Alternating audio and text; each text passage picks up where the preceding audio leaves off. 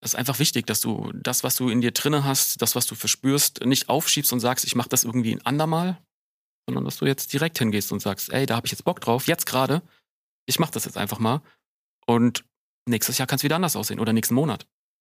Aber es muss raus. So, ich glaube, das ist wichtig, einfach, dass man das irgendwie rauslässt. Dann machst du halt mal eine Popnummer und auf einmal merkst du, hey, ich mache eine Popnummer, also ne, ich mache eine Nummer mit Vocals drauf. Auf einmal läuft die im Radio. Das ist ja vorher bei den anderen Songs nicht passiert. Auf einmal ist es so eine Möglichkeit, darüber auch Geld zu verdienen. Geld verdienen ist immer irgendwie in diesem Hip-Hop-Kontext was Schlimmes oder was Schlechtes gewesen früher. So dieses Sellout-Ding, wo ich mir manchmal denke, so, äh, was ist denn, warum? So, ist doch geil, wenn du davon leben kannst und du machst Musik so und äh, bist jetzt nicht irgendwie auf ein, ein Genre speziert. Und es kann ja auch sein, dass du sagst, auch soundmäßig, du bringst einen Hip-Hop-Approach mit in die Pop-Welt. Wie cool ist das denn? Als ich das so verstanden habe, hat sich auch vieles geändert. So sind viele Dinge aufgegangen und, und, und viele Möglichkeiten. Es hat auch einfach Spaß gemacht. Thema Takt. Der Hip-Hop-Business-Podcast mit Tobias Wilinski. Spaß gemacht haben euch hoffentlich schon die ersten beiden Folgen mit Chuko. Falls nicht, hört sie euch an. In dieser Folge sprechen wir über Publishing-Verträge, Samples klären, über das Entwickeln seines eigenen Sounds und den Unterschied zwischen Hip-Hop und Pop-Produktion. Um beides geht's auch im heutigen Podcast-Tipp. Im Favorite Worst Cast geht's nämlich ganz generell um Musik. Erik Blache und Jan Klefisch nehmen sich pro Folge ein Album vor und analysieren es. In der aktuellen Folge geht es um Levin Liam Leaks 2023. In den vorherigen Folgen haben die beiden unter anderem Alben von Haftbefehl, Haiti oder DJ Khaled mit viel Liebe besprochen. Für mich ist das der beste Review-Podcast auf Deutsch. Den Favorite Worstcast findet ihr überall, wo es Podcasts gibt. Einen Link gibt's auch in der Folgenbeschreibung. In der Beschreibung findet ihr auch einen Link, um Thematakt zu unterstützen. Die Adresse ist paypal.me slash thematakt. Ich freue mich, wenn ihr Thematakt folgt, damit ihr die nächste Folge mit Audio-Ingenieur Volker Gebhardt nicht verpasst. Wir sprechen übers Musik mischen und mastern. Freue mich auch, wenn ihr eine Bewertung bei Apple Podcast und Spotify schreibt. Mein Name ist Tobias Wilinski. Viel Spaß mit Interview Teil 3. Ich würde nochmal auch ähm, auf Soundentwicklung eingehen. Klar. Weil ähm, das ist ja ein mega äh, ja, komplexer Punkt eigentlich. Ähm, du sagst, dein Fehler war zu klingen wie andere und dass du sechs Jahre lang dieselbe Bassline benutzt hast. Ähm, wie ähm, hast du denn deinen Sound überhaupt entwickelt und verändert? Also, ähm, um, oder auch dann gemerkt, ja gut, dann, dann nehme ich doch mal eine andere Bassline. Ähm, wenn ich jetzt so, so richtig radikal sagen würde, ich habe diese typischen Hip-Hop-Scheuklappen, die man früher hatte, Keep It Real und so eine Scheiße, das habe ich irgendwie weggenommen. Ich bin kein Verfechter dieses Ding. Ich war schon immer auch ein bisschen Pop-orientiert, ne? Und das war halt damals verpönt, wenn du irgendwie Hip-Hop gemacht hast und deine Fans oder deine Leute, mit denen du arbeitest und du hast so eine Popnummer gemacht, dann war es irgendwie so, mm, das ist irgendwie cheesy, wack, ne, diese, diese Wörter alleine die aus diesem Hip-Hop-Kontext kommen. Da habe ich mich jahrelang nicht getraut, ne, weil wir wollte ja dazugehören. Und irgendwann habe ich mir auch gesagt, so, boah, ich habe jetzt irgendwie die, äh, was ich fünfte Jada Mind Tricks Produktion gemacht. Ich bin mit den Underground-Leuten 3000 irgendwie cool. Ey, ich habe ich hab da keinen Bock mehr drauf, ne? Also nicht mehr auf die Leute, sondern auf das, was die anderen darüber sagen, wenn, wenn Magazine darüber schreiben und sagen, ey, das ist aber jetzt irgendwie, du hast ja gesehen bei anderen Producern, die da irgendwie ein bisschen poppiger geworden ist, dann war das irgendwie gleich Sellout, ne? Auch dieses Wort Sellout. Das ist, äh, das ist so wie der typische Hip-Hop-Kontext. Das heißt ja nicht, dass ich diese Musik nicht trotzdem liebe und höre. Aber ich glaube, es ist wichtig, so ähm, sich da einfach frei zu machen und zu gucken, auf was man wirklich selber Lust hat. Und wenn du Bock hast, im Refrain äh, äh nicht nur äh, Scratches zu haben, sondern auch Gesangsstimmen, aber irgendein Rapper sagt so, ey, wenn du im Refrain Frauenstimmen hast, dann ist es irgendwie nicht cool. Oder wenn du irgendwie selber singst, ist es nicht cool. Das war halt damals zu dieser Zeit so, äh, als ich angefangen habe, so, so ein Credo, so ein ungesprochenes Gesetz. Und dann, ähm, glaube ich, war das das erste Mal, wo ich gemerkt habe, ey, kein Bock drauf. Ich mache einfach, auf was ich Lust habe. Dann machst du halt mal eine Popnummer. Und auf einmal merkst du, hey, ich mache eine Popnummer. Also, ne, ich mache eine Nummer mit Vocals drauf. Auf einmal läuft die im Radio. Das ist ja vorher bei den anderen Songs nicht passiert.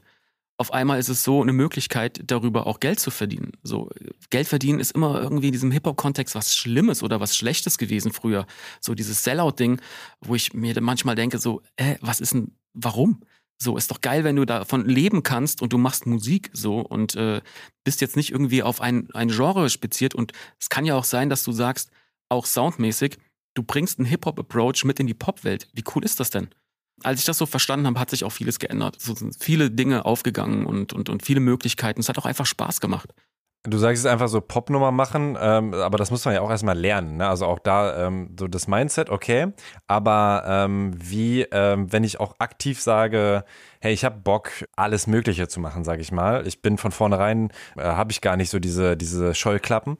Dann äh, gibt es ja trotzdem genug Hürden, um den Sound äh, zu entwickeln, sage ich mal, um eben auch sich zwar inspirieren zu lassen, aber nicht eins zu eins das von anderen zu machen. Wie hast du dir denn die Sachen drauf geschafft oder war das für dich irgendwie einfacher, Pop zu machen als Hip-Hop, weil du das schon drauf hattest? Nee, also es ist auf jeden Fall viel, viel schwieriger gewesen, Pop zu machen. Ich habe nur Fehler gemacht. Also, ähm, aber das geht ja darum. Es geht ja darum, Fehler zu machen und daraus zu lernen. Wie gesagt, das hat man damals immer äh, einfach so gemacht. Man hat nicht drüber nachgedacht, was für Konsequenzen es hat, sondern ähm, keine Ahnung, ich habe auch damals äh, äh, äh, Haussachen gemacht, ne? Oder oder Dinge, die bei mir ist immer einfach wichtig, ich bin so ein Beatmaschinentyp. Alles, was irgendwie auf einer Beatmaschine funktioniert, habe ich damals gemacht. So. Und, und, und Hausmusik ist ja auch irgendwie, kannst du ja auch so sagen, ist ja irgendwie Hip-Hop nur schneller. So, ne? Ähm, hörst ja heute Kate Tornada und Anderson Park, das ist ganz normal. Früher war das ja eher so, das ist äh, French House und äh, Garage und äh, das ist, ne, und alle gehen irgendwie hin und nehmen ihre eigenen Musikgenres und bezeichnen das so und wollen sich dadurch abgrenzen. Ne? Das ist ja heute nicht mehr so. Heute hast du ja alles bunt gemischt, auch auf Platten. Künstler machen verschiedene Dinge und ich glaube aber, was wichtig ist, um, um, um so einen eigenen Sound zu finden, erstmal zu gucken, was macht dir Spaß, was hast du Lust, äh, was inspiriert dich, wo sagst du, ey, da hast du Bock hinzugehen. Wenn es irgendwie Hip-Hop ist, dann ist es Hip-Hop. Und dann guckst du einfach, wie machen es die Großen. Also es geht wirklich darum, ich habe angefangen, Primo zu biten Primo zu biten. Und biten ist immer so ein schlimmes Wort. Eigentlich ist es biten. Das muss ich, muss, muss ich streichen aus meinem Wortschatz.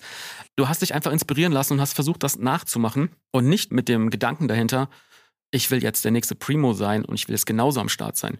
Sondern du willst verstehen, was ist Groove? Wie hat er seine Drums geswingt? Dann kam Diller und du warst so, oh Gott, das ist ja was ganz anderes und hat überhaupt keine Quantisierung. Das ist alles nur nach Gefühl.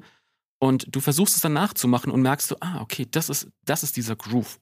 Das ist vielleicht manchmal gar nicht aus dir selber heraus, ne? dass du Musik nicht machst aus dir heraus, wie du sie Bock hast, sondern das ist sehr, ich sag mal, sehr wissenschaftlich, weil du halt Sachen kopierst und dann irgendwie zu lernen, wie die anderen das machen. Aber natürlich ging dadurch auch die Möglichkeit, Beats schneller zu platzieren, wenn sie so klingen wie, schneller von der Hand, als wenn ich jetzt irgendwie mein eigenes Ding gemacht habe. Und irgendwann kam so mein eigenes äh, Gefühl dafür, dass ich gesagt habe, so hey, äh, ich habe so meine Lieblingssounds, ne, die ich oftmals bei den Drums benutze. Ich habe so ein bisschen meine, äh, meine Lieblingsverschiedenen Bässe. Ich habe so meinen Lieb Lieblingsstil, an die Sachen ranzugehen. Und dann hat man das halt eine Zeit lang gemacht. Ne? Und dann hast du so einen Sound, wo du sagst, den hast du dann mal zwei, drei Jahre und dann machst du wieder was anderes. Und lustigerweise ist mein Sound immer Hip-Hop, Boom-Bap orientiert, obwohl ich eigentlich super viel andere Sachen auch kann oder mache. Und das ist halt, ähm, ja, Leute müssen halt auch irgendwo was in äh, Schubladen ist so ein hartes Wort, aber halt in, in Kategorien irgendwie sehen. Ne? Und ich sehe das halt einfach anders. Ich bin da einfach so für mich, äh, ich mache das, auf was ich jetzt gerade Bock habe.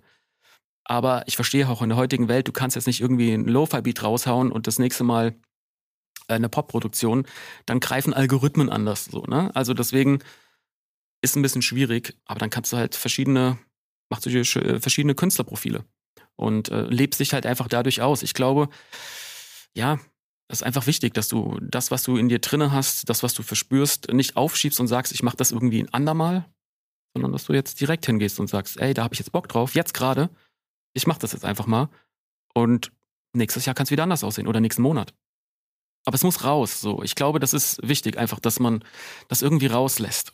Ähm, hättest du ein Beispiel für ein ähm, Beat oder ähm, eine Produktion, wo du gedacht hast, boah, ich glaube, die ist äh, zu ausgefallen und äh, die du jetzt irgendwie nachträglich hörst und denkst, ist irgendwie jetzt zeitgeistig, also irgendwie, sag, sag ich mal, fortschrittlich ähm, produziert gewesen, so vorausblickend oder auch einfach, die früher vielleicht für dich erstmal unhörbar in Anführungszeichen war oder so einfach schon so nah an der Grenze, weil es halt äh, ja aus deinem eigentlichen Mindset so rausfällt und wo du jetzt äh, zurückblickst und denkst, nee, war gar nicht so krass? Ähm, wenn ich so überlege, ist eigentlich alles von Neptunes seiner Zeit voraus gewesen. So, die haben nur mit ihrem Triton ihre Beats gemacht. Die Drums fand ich damals so, oh, die hatten überhaupt keinen, ne, ne, die Snare hat nie gebatscht, es war immer nur so ein Klick und das waren irgendwie so krass rhythmische Elemente, ne? Äh, wenn man aus einer krassen Hip-Hop-Struktur kommt, wo es wirklich Boom Bap heißt ja Boom Chuck, Boom Boom Boom, ne? Und du hast auf einmal irgendwie pff, oder, oder Timberland, ne? Alles, was Timberland damals gemacht hat, war für mich im ersten Moment eher so, naja, okay. Ne? Man hat halt so seine Favorites. Aber so im Nachgang, wenn du dir heute nochmal das äh, Missy Elliott-Album Superfly anhörst, oder Super Duperfly, ähm, ist krass. Ist krass. Ist wirklich äh, seiner Zeit voraus, die ganzen Neptunes-Produktionen, die man äh, vorher vielleicht so ein bisschen belächelt hat. Das ist, ja, also ich, ich entdecke da so, so viel, gerade aus den 90ern, äh, dass er immer so als äh, Pop, Pop abgedriftet war, aber von den Produktionen, das könntest du heute auch gar nicht mehr so eins zu eins äh, wieder her herstellen. So, ne? Also, mhm. das ist schon, ja, da merke ich auch, wie verklemmt ich damals war. Und hast du selbst so ein Beat produziert? Äh, wo ich sage, dass ich, äh, das war meiner Zeit voraus? Ja. Äh, Habe ich ein Beat produziert, der war meiner Zeit voraus? Ich glaube nicht, ehrlich gesagt. Ähm, Beats vielleicht schon, na, also äh, da habe ich welche auf der Festplatte, wo ich sage, doch, das finde ich, das könnte heute noch funktionieren. Aber auch na, auf der anderen Seite, das ist ja alles so eine Renaissance. Viele Dinge kommen ja wieder, jetzt sind gerade die 2000er wieder in. Ähm, ich überlege in Release, wo man sagt, das war irgendwie, oh doch, der Kollega-Beat äh, mit äh, Business Paris, äh, mit mhm. Olkari das war so eine Sache, wo ich gemerkt habe, ähm, also viele Producer sind auf einen zugekommen, haben gemeint so, öh, was ist denn das für eine Line, äh, was für ein Plugin hast du da benutzt, woher sind die Drums so? Und der Beat ist einfach, das weiß ich noch, der ist einfach entstanden in, in wirklich so Lucky Punch 60 Minuten. Ich hatte damals so ein Studio mit mehreren Leuten und die haben eine Aufnahmesession gemacht und die haben mein Studio dazu gebraucht und dann musste ich irgendwie so in die Dachgeschosswohnung und da bin ich in diese Dachgeschosswohnung, hatte nur so einen Tisch mit einem Laptop und habe das dann schnell zusammengebaut und dann lief der Beat und dann kamen auch die Leute aus dem Studio von unten nach oben, meinten so, ey, was ist das denn? Und ich nur so, ja, so ein Beat. Äh, ich hätte den ohne die gar nicht rausgeschickt an Elvier damals. Sondern die waren so, ey, der muss, ist krass, der muss irgendwie da und dahin. Ja, würde ich jetzt so von mir behaupten, das ist damals so, weil ich, man merkt das ja dann auch, wenn auf einmal alle anderen Producer auch versuchen, dieselbe, äh, äh, äh dieselbe Soundästhetik irgendwie nachzumachen. Da habe ich schon gemerkt, so, okay, das war mal was Besonderes. Ich fand es auch krass. Ich habe gerade ähm, bei Genius mal deine Credits durchge durchgeguckt und äh, dass du Roi Sans Couronne von Nesbiel produziert hast. Auf jeden Fall äh, so ein Über-Classic, finde ich. Äh, und da auch nochmal interessant, weil Vega äh, den Beat ja auch benutzt hat und auch eben König ohne Krone. Ähm, ist ja so ein seltenes Beispiel. Wie macht man das in so einem Fall? Also ähm, war, war das einfach so ein Mixtape-Ding und äh, der hat das gar nicht äh, kommerziell genutzt oder schon und musste dann, musste man das irgendwie dann nochmal klären? Das war in dem Fall einfach so, das war zu dem Zeitpunkt, da habe ich auch Samples benutzt, ne? Und ich war halt so, ich habe für dieses Beat für Nesbiel auch nichts bekommen. Und war halt dann auch so, ey, das ist ein Sample, klär das selber. Mhm. Ich sag dir nur, das ist das, das und das Sample, klär das selber, mach, was du damit machen willst, so. Äh, deine Royalties mir egal, gib mir nur meine Credits, alles cool. Vega wollte den Beat unbedingt haben. Ne? Die hatten beide damals zur selben Zeit irgendwie die Tracks. Oder es kann sein, dass Vega sogar gesagt hat, er findet Beat geil und würde gerne für sein Mixtape so eine Version machen. Das kann auch sein. Dann habe ich halt einfach beiden den Beat gegeben. Also äh, Vega wusste von Nesbiel und Nesbiel war es, glaube ich, egal. Aber auch da, es hat sich dann einfach so auch ergeben, vor allen Dingen, weil Mixtapes für mich immer auch das Ding war, whatever. Es ist halt ein Mixtape. Ähm, ich weiß gar nicht, ob die Vega-Version auch irgendwie digital verfügbar ist. Aber dann muss man das halt im Nachhinein irgendwie dann auch klären.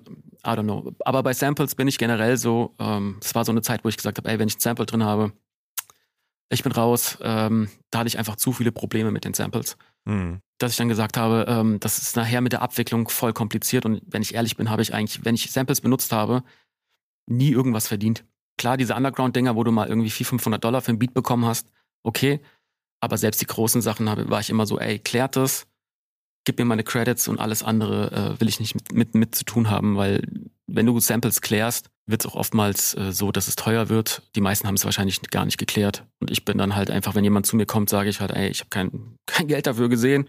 So, zeigt mir einen Nachweis, wo ihr mir Geld geschickt habt und dann muss man das zurückzahlen, wenn man irgendwie verklagt wird. Aber das ist eine ganz andere, andere Geschichte. Aber wie gesagt, das Nestbuilding und diese ganze, diese ganze Zeit, das war das war krass, das war super. Wie bist du denn überhaupt, äh, also weil es ist ja, glaube ich, auch heutzutage wahrscheinlich schon häufiger, aber gerade für die damalige Zeit, dass du sowohl in Deutschland, Frankreich als auch USA produzierst. Also war das jedes Mal so eine Türöffnerproduktion oder war es wirklich Beats hingeschickt, wurden mehr oder weniger zufällig gepickt und dann warst du halt connected. So. Nee, ich bin auch in Amerika. Ich habe die Leute immer persönlich getroffen. Ich hatte das Glück, bei uns in Wiesbaden gab es den Schlachthof und ich bin so einer von diesen nervigen Kids gewesen, die mit Beat-CDs rumgelaufen sind und den ganzen Künstler versucht habe, Backstage zu kommen und die halt genervt habe mit Beats-CDs. Und bei einem Künstler hat das geklappt. Äh, der hat dann irgendwie sich ein Jahr später gemeldet, als er mal seine ganzen Beat-CDs durchgegangen ist, weil das hat ja jeder in Deutschland so gemacht, ne? Gewartet, bis die Amis kamen und dann Beat-CDs gegeben. Und er meinte irgendwie, die sind geil. Und dann hat er mich mitgenommen nach Amerika, hat Studio-Sessions bezahlt und äh, Recordings und. Wer war das? Äh, das war Doja Race. Äh, so ein Underground-Rapper. Und zur selben Zeit war das auch bei Jada Mindtracks so. Ne? Und äh, dann haben die zusammen gesagt, ey, wir machen eine Produktion. Ich war so ein bisschen, ey, keine Kohle eigentlich nach drüben zu fliegen. Und dann musste man sich halt ein bisschen Geld leihen und dann hat man auch Geld bekommen und dann ist man rübergeflogen. Und dann war das halt so zwei Wochen New York, zum ersten Mal in den Staaten sein, zum ersten Mal in großen Studios sein, zum ersten Mal in Sessions sein. Eine tolle Erfahrung. Daraus haben sich voll viele Connections ergeben bis heute, ne? I, Rugged Man, diese ganze, diese ganze Posse, die man einfach schon seit 20 Jahren kennt und immer noch äh, zusammen Musik macht. Ne? Das ist irgendwie schon was Besonderes und das ist halt auch das Tolle, wenn du halt Menschen persönlich kennst. Es entsteht immer irgendwo eine bessere Connection, als wenn du Sachen rausschickst, weil das ist halt das, äh, da hast du vielleicht ein Placement und gut ist. Aber dieses Rausgehen und Leute kennenlernen, ähm, da geht's nicht nur um die Musik, sondern ich war in New York in diesen in Brownsville, Sean P. Äh, haben wir besucht. Wir waren in diesen ganzen, ich sag mal, Ghettos ist immer so ein hartes Wort, aber es ist halt eigentlich so, ne, in diesen ganzen schlimmen Vierteln und du merkst, wie herzlich diese Menschen sind und das, was du in den Medien irgendwie mitbekommst, oh Gott, oh Gott, oh Gott, oh Gott, ne, es ist schon scheiße, was da passiert. Aber die Menschlichkeit und die, die Leute, wie die Musik machen und wie sie versuchen, mit der Musik irgendwie raus aus ihrem Elend zu kommen, das ist unglaublich inspirierend, wenn man da irgendwie einen Teil dazu beitragen kann, wenn man da einfach Musik mit denen machen kann und, und du merkst einfach, wie, wie die wachsen und wie, ja, das hat mir einfach sehr, sehr viel Spaß gemacht und so war es in Frankreich auch. Ich hatte, ich hatte damals äh, Freunde in Trier und die waren immer connected mit Paris diese Trier-Paris-Connection war damals so äh, Hip-Hop-mäßig krass und äh, ich habe immer schon französischen Hip-Hop geliebt. Schon I Am, diese ganzen alten äh, äh Rocker, äh, Neck Marron. Riesen-Franzosen-Fan, immer noch bis heute. Ich höre mehr französischen Oldschool-Rap als alles andere. Ich verstehe die Sprache nicht mal so. Es ist einfach dieser Vibe, diese Sprache, dieses, diese, diese Flows, dieses Harte, dieses, ähm, diese Tristesse, die sie schaffen, irgendwie zu erzeugen, liebe ich immer noch. Und die sind halt damals, äh, einer von diesen Jungs aus Trier, ähm, ist Franzose gewesen und da sind wir nach äh, in jetzt 43. Deploiement äh, in, in, Paris gegangen.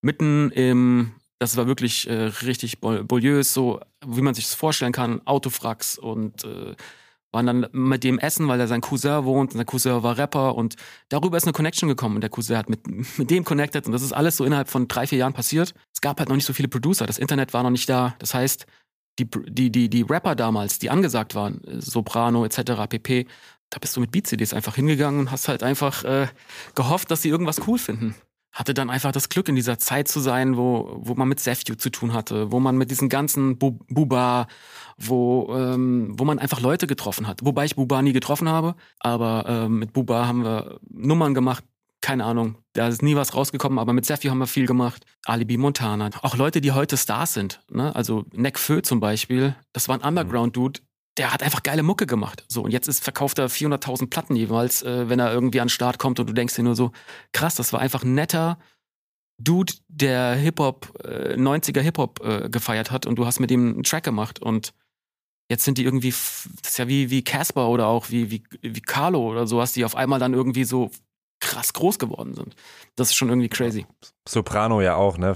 Auch der krasse Popstar mittlerweile. Voll. Ja, voll. Wenn du überlegst, wie er mit Psychatelarim ähm, mit seiner Crew damals äh, am Start war und er hat es dann aus dieser Crew heraus geschafft. So, und da gibt es eine gute, gute Doku auf Disney Plus, falls du die noch nicht gesehen hast. Auch, äh, ich glaube, sechs Teile über Soprano und seine mehr oder weniger Entourage, also so drei Kindheitsfreunde auch und äh, die dann so den Weg beschreiben, genau. äh, wie sie eben dann im Stadion auftreten am Ende. Die erste habe ich gesehen, also die erste Folge, aber ich kam hm. noch nicht dazu, weiter zu gucken. Aber, aber wie gesagt, Soprano ähm, aber auch dieses Ganze, dass man, wie gesagt, Sektion das so.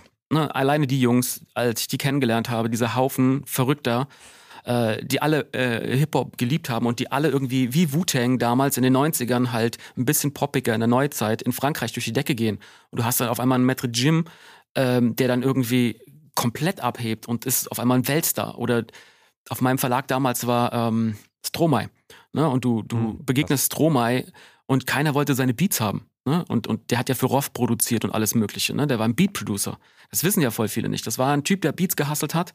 Und seine Singles, äh, Laurent Don, wurde damals überall abgelehnt. Und der Typ sagt einfach, ist mir scheißegal, ich mach das selber. Ich fange in Belgien an, in meiner Heimatstadt, bring das Ding raus, die Radios spielen es. Auf einmal ist es ein Weltstar, fünf Jahre später.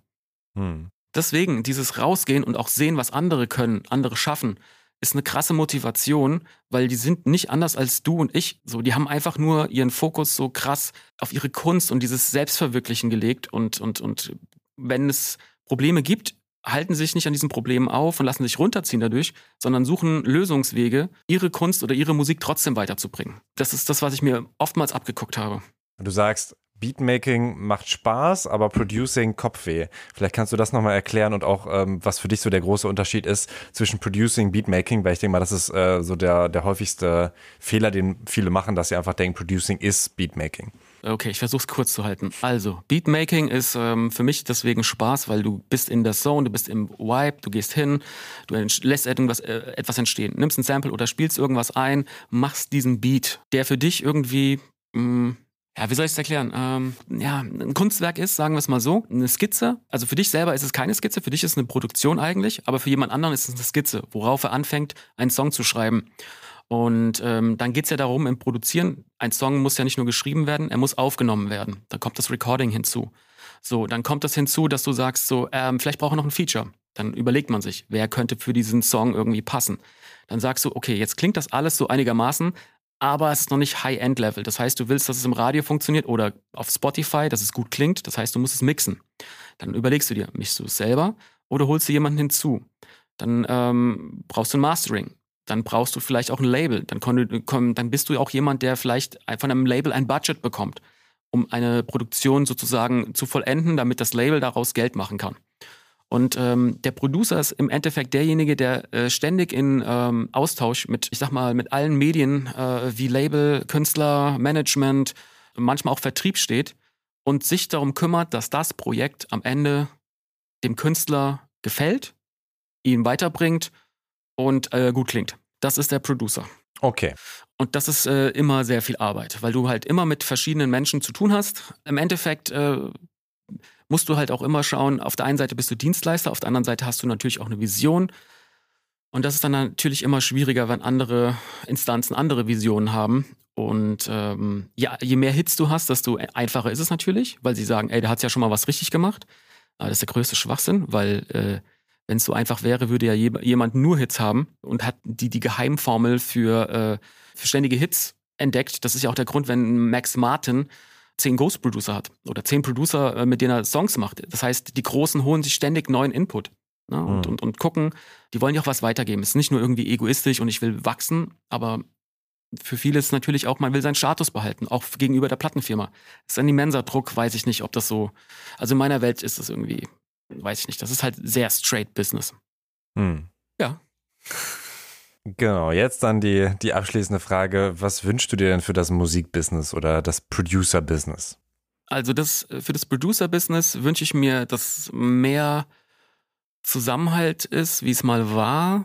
Und vor allen Dingen auch nicht so viel Ellenbogen. Ähm, die neue Generation sind immer so, ey, die Alten und die Alte ist immer so die Neuen und die nehmen uns alles weg, sondern dass man da einfach so vielleicht ein bisschen mehr von lernen kann von der alten Generation, dass man die an die Hand nimmt, damit aber auch automatisch dann sagt, ey, natürlich gibst du Wissen weiter und er nutzt es, um dann mehr zu verdienen und du bist dann vielleicht irgendwann mal weg.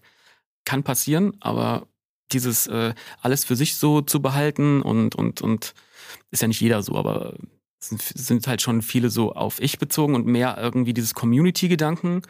Das Krasse ist ja nicht, wir haben ja nicht mal eine Gewerkschaft oder sowas, verstehst du? Gegenüber einer mhm. Platten, also wenn du es mir überlegst, aus rein monetär Business-Ebene, die Labels können uns einfach ab ziehen ohne Ende. Das ist der Stand der Dinge in Amerika. Also die machen Spielchen mit einem, die bezahlen die Royalties nicht aus, die warten ewig, äh, haben ihre äh, Systeme, wo du dich einloggen musst, die so kompliziert sind, dass wenn du anfängst und du sagst, es geht um 2000 Dollar, bist du nach einem halben Jahr einfach so, ey, nee, ist scheißegal. So, und das ist ein, das ist, das ist ein Businessmodell. Ne? Das ist nicht irgendwie was, was wir als Producer uns ausdenken, weil wir sagen, die bösen Labels, sondern das ist, das ist shady. So, das hm. machen die. Und ich würde mir vom Musikbusiness an sich selber äh, wünschen, mehr Transparenz. Das ist das Problem. Keiner weiß, was ein guter Deal ist. Keiner weiß das. Das ist wie natürlich, du gehst zu einer Firma in Gehaltsverhandlungen, aber du hast ja Leute, mit denen du reden kannst, ne? Du kannst ja nicht über die Stränge schlagen, ne? Oder äh, und das hast du im Musikbusiness nicht. Das heißt, da werden Kids in, in Deals reingeholt, ähm, die als irgendwie bei TikTok aufpoppen. Und du weißt ganz genau, die machen jetzt noch zwei Singles und danach sind die weg. Das ist ja wie DSDS. So, du machst da, hast vielleicht Glück und schaffst es dir irgendwie eine Karriere aufzubauen äh, bauen über mehrere Jahre, äh, weil du äh, merkst, okay, ich muss mit dieser Marke irgendwie arbeiten, aber viele sind einfach danach weg. So, hm. und äh, sind wieder am Anfang, wo sie angefangen haben. Und das ist halt irgendwie schade, dass da also die GEMA versucht natürlich jetzt auch ein bisschen was mit, mit, mit mehr Workshops etc. pp. Ne? Ähm, das finde ich gut. Aber so generell ähm, ist da einfach super viel gefährliches Halbwissen. Und es gibt nirgendwo Bundes irgendwas, wo, wo einfach drin steht, keine Ahnung, wo es wirklich explizit drin steht, wie, wie die Abläufe sind. Alleine schon diese äh, krasse Problematik, was macht denn die GEMA überhaupt? Die GEMA versucht das natürlich so gut wie möglich zu erklären, aber viele Kids kommen ja erst gar nicht überhaupt auf diese Idee, äh, über GEMA mal nachzudenken. Und dass man das vielleicht irgendwie so ein bisschen, auch wenn es nur eine Stunde im Monat ist oder im Jahr von mir aus, äh, in, in, das Schulwesen mit reinzubringen, gerade das Thema Finanzen, hm. das wäre irgendwie schön. Also Musikbusiness heutzutage heißt nicht, dass du bei einer Plattenfirma am Start sein musst, um erfolgreich zu sein und davon leben zu können. Äh, zu den Verträgen hast du da vielleicht nochmal ein Beispiel äh, für einen schlechten Vertrag, was man auf jeden Fall nicht unterschreiben soll, was du aber häufiger gehört hast, was, weiß ich nicht, prozentuale oder so? Publishing Deal, wenn du einen Publishing Deal machst, der 50-50 ist, würde ich auf keinen Fall machen. Auf keinen Fall. Also das heißt, äh, der Verlag kriegt 50 Prozent deiner Einnahmen dafür, dass er deine Werke registriert. Klar, er steckt dich dann vielleicht in Sessions und wenn er irgendwie der über Vorschuss ist, ja, und die, investieren in dich so viel Geld, äh, obwohl du noch nie irgendwas hattest, dann ist es eine Sache, worüber man reden kann. Aber es gibt viele, die haben dann irgendwie einen kleinen Hype auf, auf TikTok und dann kommen halt Verleger und sagen, ja, wir machen 50-50-Deal. Und die wissen natürlich nicht, was gut ist, haben zum Teil kein Management. Und dann bist du halt schnell in irgendeinem 50-50-Deal drin und du musst es ja dann auch recoupen und ach, das ist, dass es heute immer noch gibt, ist irgendwie schade, dass so Leute so greedy sind und, und ich mir manchmal denke so, ey, was hast du denn davon? Dann hast du mehr, okay, cool, wow. Und dann kommt das Finanzamt, nimmt dir die Hälfte wieder weg. Mehr Geld heißt nicht immer gleich mehr Lebensqualität oder mehr Happiness. Mhm. Und ähm, ja, aber, aber das ist halt wieder, so Menschen muss es halt auch geben. Anyway. Also 60-40 Deal ist okay oder ähm, 70-30? Ich bin 70-30, wo ich sage, das ist ein fairer Deal. Ähm, das ist heutzutage angemessen. 60-40 ist nur deswegen auch so, weil äh, die GEMA nicht anders abrechnet. Aber ein 70-30-Deal, ähm, auch wenn es für Verleger ein bisschen mehr Arbeit ist mit der Refundierung, das heißt, die 10% kriegst du vom Verlag noch zurück. Aber es ist ein anderes Thema, super complicated. Mhm. Ich sag ja, wie gesagt, wenn man wirklich ins Detail geht, ist das ganze Verlagswesen auch nicht so einfach. Ja. Aber trotzdem, so ein 70-30-Deal kann ich jedem nur äh, äh, sagen, das ist, das ist ein guter Deal. Sollen jetzt aber nicht alle, die einen 60-40-Deal haben, zum Verlag rennen und sagen, hey, ich will einen anderen Deal haben, weil ich jetzt irgendwie sage, 70-30 ist besser. Mhm. Es kommt immer auf die Situation an. Aber du hast ein besseres Gefühl, wenn ein Verlag zu dir kommt und sagt 70-30. Ja.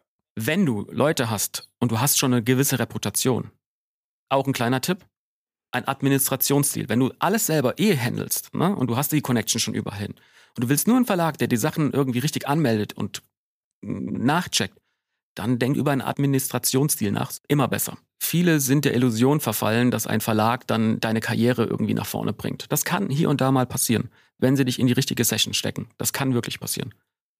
Aber ähm, im 80 Prozent der Fälle ist es so, die sehen in dir Potenzial, geben dir einen Vorschuss und du hängst da irgendwie sechs Jahre drinne und nichts passiert. Hm. Und beim Admin-Deal gebe geb ich nochmal weniger ab sogar? Du gibst weniger ab, die meisten sind so zwischen 80, 20, so, ähm, und du hast die Rechte bleiben bei dir. Hm. Die administrieren die nur, die machen nur die Aufgabe und du kannst die Rechte nach der Laufzeit, die werten die aus, dafür kriegen sie ihre Prozente und die Rechte kannst du danach, äh, ja, kannst du dann irgendwie woanders wieder verkaufen. Im Endeffekt ist ja auch so, wenn man das einmal versteht, ne, deine Musikwerke, die du schaffst, das ist deine Rente. So, wenn du jetzt in deinem Lauf deiner Karriere 20 Jahre oder meistens sind es ja 40 oder 50 bis du in Rente gehst, aber wenn du es schaffst, in 20 Jahren vielleicht 500 Songs entstehen zu lassen, die auch irgendwo eine ganz kleine, das müssen keine Hits sein, eine ganz kleine Relevanz haben, dann ist es so, dass sie im Schnitt so zwischen 50 Cent und 1 Euro im Monat bringen. Weiter, immer weiter. Ne? Also so habe ich das immer gesehen. Mhm. Mal, manche Songs bringen weniger, andere bringen mehr. Aber alleine, wenn du nur eine Karriere überhaupt hast ne, und, und, und ganz unten ansetzt, dann ist das etwas, wo du halt äh, jeden Monat 500 Euro bekommst. So, what the fuck? So, da musst du erstmal einen riesen ETF aufbauen, um das irgendwie im Monat zu haben. Und es ist nicht garantiert, dass das, äh, dass das runtergeht. Wie gesagt, das ist jetzt schon wieder so voll in dieser Businesswelt gedacht, aber dein Katalog, den du dir aufbaust, das wissen halt viele nicht. Du kriegst immer Royalties. Immer. Ein, solange es diese Institution GEMA gibt, wirst du immer Royalties bekommen. Und je mehr du arbeitest und je mehr Placements du hast und je mehr Glück du dabei auch hast, desto besser bist du auch fürs Alter aufgestellt. Mhm. Und ähm, man kann sich halt nicht nur auf die, auf die KSK oder auf äh, den Staat sozusagen verlassen. Und das ist halt einfach wichtig, dass das viele nicht bedenken, auch mal langfristig zu schauen und nicht nur irgendwie zu denken, ey, ich brauche jetzt irgendwie den krassen Hit. Und klar widerspricht sich das mit meiner Sache, die ich am Anfang gesagt habe, ey, Hauptsache die Credits, ne? Aber das ist so ein bisschen, da wächst man auch irgendwie rein und kriegt ein Feingefühl, was wie irgendwo auch Sinn macht und was nicht. Ist ja auch ähm, altersabhängig. Also klar ist am Anfang Credit wichtig. Umso älter du wirst äh, und du vielleicht noch Family hast, dann äh, bringt dir so ein Credit, äh, ohne Kohle zu verdienen, dann halt doch nicht so viel. Äh, insofern ist es ja einfach auch phasenabhängig. Auf jeden Fall, das hast du gut gesagt, ja. Äh, meine letzte Frage ist, was wünschst du dir denn für dich? Ähm, das ist eine sehr gute Frage. was wünsche ich mir für mich? Ähm, ey, wenn ich das äh, weitermachen kann mit der Musik so ähm, und Zeit habe, viel mehr zu reisen, ähm, viel mehr unterwegs zu sein, dass meine Liebsten äh, gesund bleiben und ich natürlich selber auch, dann ist das schon mehr als alles andere. Und die Max Herrer und Eminem Produktion noch obendrauf. Ähm, ich sag mal so, äh, ist in, is in work. Ah, okay. Ja. Der ist doch schön. Ähm, na, wenn du nicht noch was sagen möchtest, bin ich durch. Äh, perfekt, dann ey, vielen, vielen Dank, äh, dass ich mich da jetzt irgendwie mal austoben durfte. Finde ich gut, dass, es, dass du das auf jeden Fall auch so machst. Ich hoffe, du, du bleibst dabei, machst das weiter. Ich finde das äh, ein spannendes Thema, weil du sehr, sehr viel ich habe mir jetzt ja auch letzte, nee, vorletzte Woche einen deiner Podcasts angehört. Ich habe aber den Namen vergessen. Das war jemand, der ein neues Geschäftsmodell in, in der Niederlande aufmacht, kommt von Universal, aber ich habe den Namen vergessen. Ich bin mit Namen so schlecht. Ach so, ja, Jochen Schuster. Genau, super, super interessant, super spannend auch äh, weil er auch schon sehr äh, oder älter ist, ne? Nicht, nicht sehr, sondern älter mhm. ist und, und auch da neue Wege sucht. Ne? Das ist ja immer dann auch spannend äh, für jemanden, der jetzt wie ich in den 40er bin und sich dann überlegt, was kann denn noch unabhängig jetzt vom Producing, was kann man denn noch alles machen? Und deswegen finde ich das bei dir sehr, sehr spannend, dass du so breit gefächert bist und da auch viele Leute zu Wort kommen lässt. Ja, äh, danke dir. Also ich hoffe es natürlich auch. Wenn Leute Bock haben, äh, zu Wort zu kommen, können sie sich auch gerne bei mir melden. Ich bin auch immer auf der Suche. Und äh, danke dir für, für die Zeit und auch die äh, Transparenz vor allem, sowohl emotional als auch finanziell. Also da war ja wirklich sehr, sehr viel drin. Ich fand es mega spannend und ich glaube, viele Leute lernen da auch sehr viel von. Das hoffe ich. Das wäre schön. Cool, dann ähm, have a nice one. Ich würde sagen, äh, Leute, äh, checkt auch die nächste Folge aus, die bestimmt auch schon wieder in, im, im Kopf entstanden ist bei dir. Äh, ist eines sogar schon aufgenommen. Ich warte noch auf die Audiodatei. Ah, geil, super. Ey, super. Du bist auf jeden Fall dahinter, nicht so äh, wie ich äh, mit, mit The Breed bei den Podcasts. Äh, äh, es ist schon viel Arbeit, also Respekt dafür. Ja, ja, das ist natürlich auch, ne? Beats and Tweets auschecken. Auf jeden Fall mit meinem guten Kumpel The Breed. Takt überall, wo es Podcast gibt, damit ihr die nächste Folge mit Audio-Ingenieur Volker Gebhardt nicht verpasst. Es geht ums Mischen und Mastern von Musik. Es ist auch sein erstes Podcast-Interview, also was ganz Besonderes. Vielen Dank an Schuko, der mir das Interview nämlich vermittelt hat. Auf das könnt ihr euch auf jeden Fall schon freuen. Ich freue mich über jede Bewertung bei Apple Podcast und Spotify und bitte schickt diese Folge einer Person, die sich fürs Musikbusiness interessiert. Wenn ihr Thematakt sonst noch supporten wollt, könnt ihr das über thematakt.de slash spenden. Mein Name ist Tobias Wilinski. Die nächste Thematakt-Folge erscheint Dienstag um Mitternacht. Thema Takt, der Hip-Hop-Business-Podcast mit Tobias Wilinski.